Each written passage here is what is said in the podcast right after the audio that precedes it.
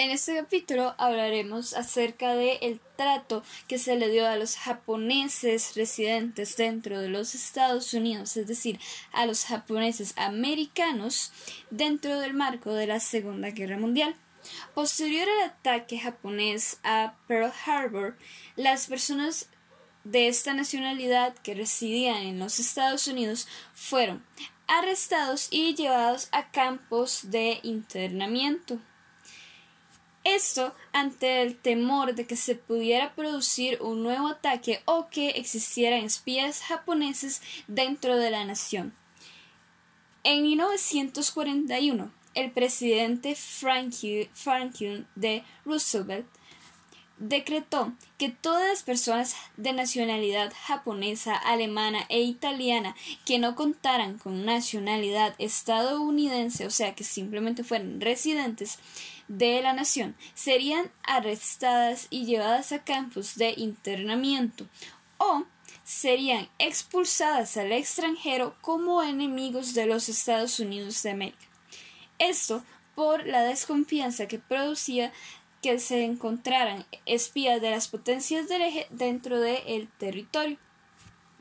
Se acusó a los japoneses que servían en la Guardia Territorial de Hawái de ser la quinta columna. Díaz 2015 asegura que la oposición al confinamiento masivo tuvo éxito y tan solo fueron encarceladas en los campos de concentración aproximadamente un 2% de la población de japoneses americanos de la isla. En Hawái, la mayoría de, de pobladores eran personas de rasgos asiáticos, japoneses, y además estos eh, hacían que la economía de la isla se moviera, por lo que al momento de Franklin Roosevelt decretar eh, la orden de arresto estaba poniendo en juego la economía hawaiana. Y bueno, no se tomó en consideración que el 37% de pobladores de Hawái eran japoneses, por lo que eh, el confinamiento masivo fue tuvo fuerte oposición dentro de, este, dentro de este sector de los Estados Unidos y tan solo el 2% de la población japonesa residente en la isla fue arrestada y llevada a los campos de internamiento, por lo que la actividad de la isla, la actividad económica de la isla, no sufrió una caída extrema. Es importante recalcar el papel de la prensa dentro del trato que, se, que recibieron los japoneses estadounidenses en el marco de la Segunda Guerra Mundial porque ésta inicialmente defendía a los japoneses residentes en Estados Unidos. Sin embargo, por intereses económicos de la nación, la prensa comenzó a tomar una posición que incentiva al racismo y a la xenofobia hacia los asiáticos.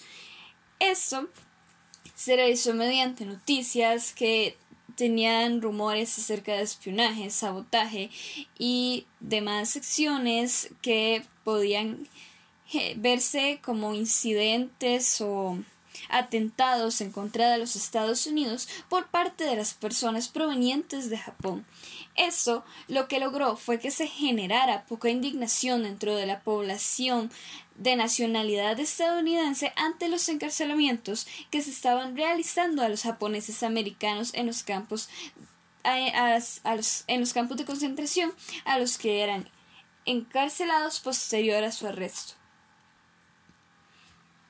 En base a un documento de lealtad, se le permitió a los, a los japoneses estadounidenses de los campos alistarse en el ejército estadounidense, estadounidense siempre y cuando ellos firmaran este documento de lealtad que básicamente lo que hacía era constar de que estaban dando su total lealtad, su palabra hacia eh, la nación de Estados Unidos.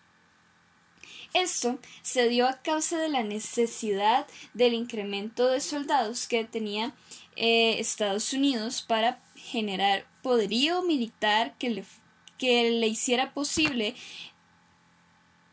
derrotar a las potencias del eje. La posibilidad de que los japoneses siguieran siendo parte de las Fuerzas Armadas estadounidenses no continuó para los prisioneros posterior a la finalización de la guerra ya que estos fueron liberados de los campos de internamiento y bueno, las autoridades les entregaron un boleto de tren y 25 dólares para que se les hiciera posible reintegrarse a la sociedad. Es importante recalcar los sectores en donde se encontraron estos campos de concentración. En California se encontraban el campo de Manzanar, el cual es el más conocido, y Teal Lake. En Arizona se encontraron los campos Boston y Gila River. En Colorado, Granada. En Wyoming, Heart Mountain. En Idaho, Minidoka en Utah, Topaz, en Arkansas y en Arkansas se encontraron los campos de internamiento Rower y Herman.